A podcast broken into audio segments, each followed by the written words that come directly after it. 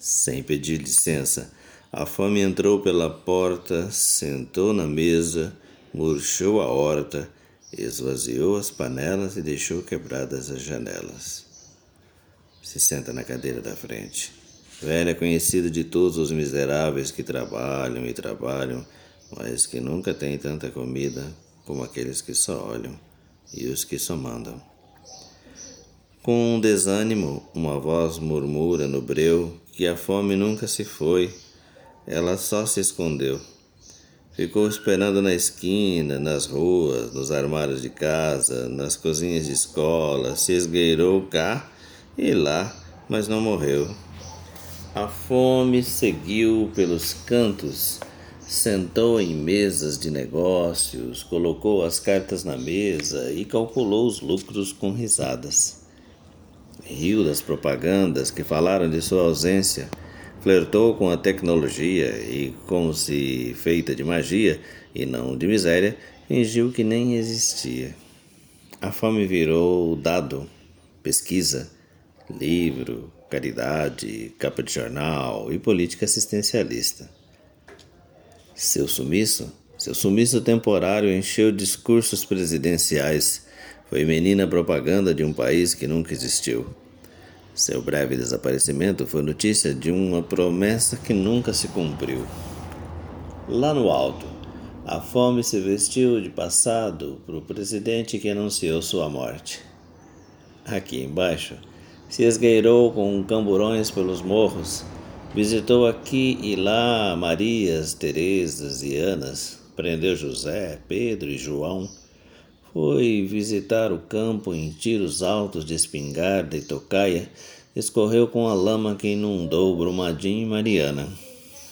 A fome, a fome distribuiu sementes mortas, entrou de novo pelas mais simples das portas, anunciou renúncias com gosto de chocolate coca e então colheu miojo barato ao invés de mandioca. A fome, a fome foi jogada para debaixo do tapete e ela, que foi figura no sertão, depois presença nas favelas e assombração da classe média, começou a tirar o pão, apertou as fivelas, jogou o povo em celas, tomou cada espaço, espalhou hectares de terra com soja e nada e se esprairou feito praga. Agora, agora com cheiro de cigarro e desespero, mostra que nunca foi sobre A, B ou C, nunca foi sobre você, ou sobre eu, sobre eles ou sobre ela, nunca foi só sobre o campo ou só sobre a cidade. Com um copo de cachaça que restou e lembrando dos, bilhões de um e da miséria de todos, desvela. Sempre foi sobre classe. Da fome, de Flávia Aline publicado na revista Texturas, que você, número 7, que você pode acessar é, pelo link, pela internet, pelo www.offpalavra.com.br, a oficina das publicações dirigida pela Cíntia.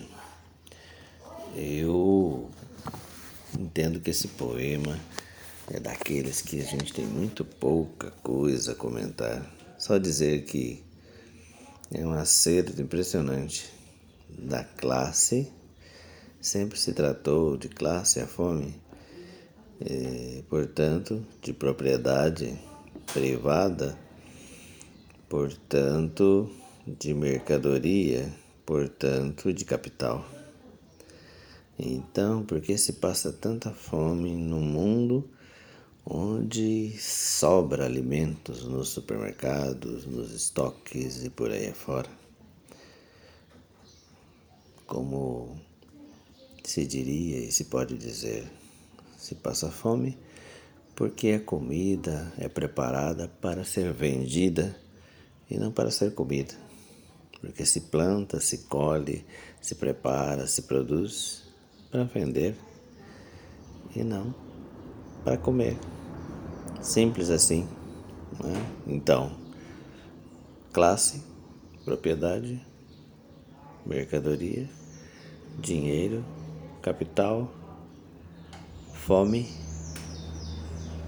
são irmãos. Boa segunda. Ah, e a fome não é ela que a gente já matou agora há pouco, ou matará daqui a pouco e à tarde, aquela que não passa, não passa, não passa. É carência. Boa segunda. Boa segunda.